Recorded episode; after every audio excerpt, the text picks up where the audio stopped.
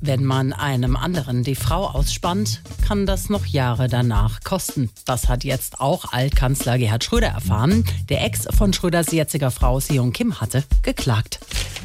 So, guck mal, so jung, da ist er. Was denn, Na, Gerl? hier der Brief mit dem Gerichtsurteil aus Südkorea.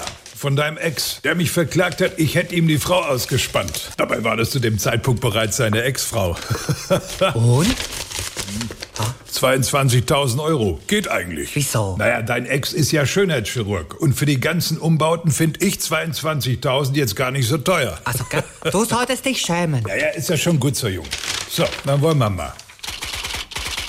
Was machst du jetzt, Gerd? Ich bereite auch eine Klage vor. Gegen deinen Ex. Hä? Schließlich habe ich auch mal Anwalt gelernt, ne? Klage? Wieso? Ja, wegen Vorteilsnahme. Vorteilsnahme? Naja, dein Ex muss jetzt schon seit Jahren nicht auf deinen blöden Instagram-Fotos als Model herhalten. Und da ist er klar im Vorteil. SWR 3